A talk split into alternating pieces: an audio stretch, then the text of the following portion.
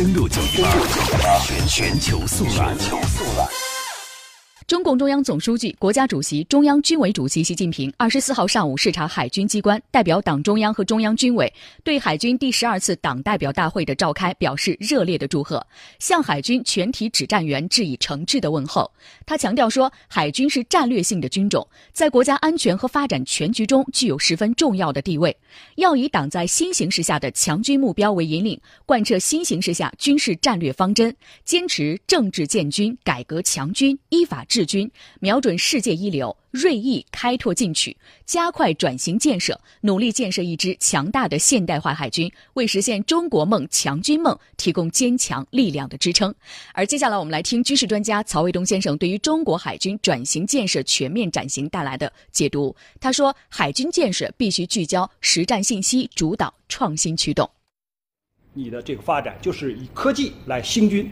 所以，习主席呢对人民海军是寄予了厚望。主持人，嗯，那曹先生，另外我们也注意到，在这一次视察当中呢，习主席是特意来到了海军的作战指挥大厅，与正在海上执行一线任务的海军官兵进行了视频通话，并且指出呢，要强化作战需求牵引，呃，坚持实战实训、连战连训，把战斗力标准贯穿海军转型建设的全过程和各个方面。那么，目前中国海军各方面建设转型已达到哪种程度呢？再来给我们分析一下。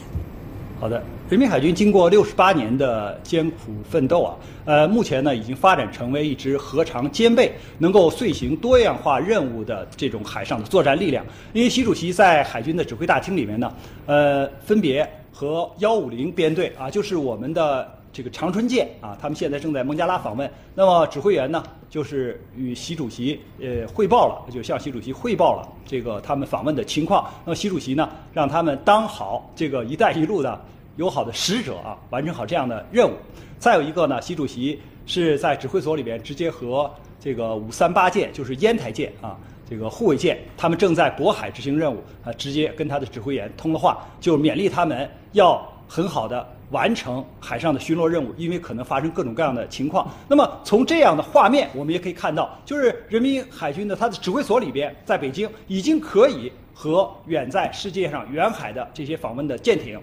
以及在渤海执行任务的这些舰艇指挥员直接进行通话，说明它的这种遂行多样化任务的能力大幅度的提高。当然，我们也具备了这种核打击的能力。那么，作为下一步呢，人民海军的建设要按照习主席的要求，就是建设世界一流的海军。那么，一流的海军，你要有远海作战的能力，还有近海防御的能力，你要有水面、空中。水下联合作战的能力，以及信息化的这种作战的能力，以及就是说你的这些编队啊，要能够完成各种各样的任务啊。所以我们看，就是下一步呢，人民海军将会按照习主席要求，在这些就是体系作战和信息化作战以及综合的作战能力上，呃，会大踏步的前进和发展。主持人。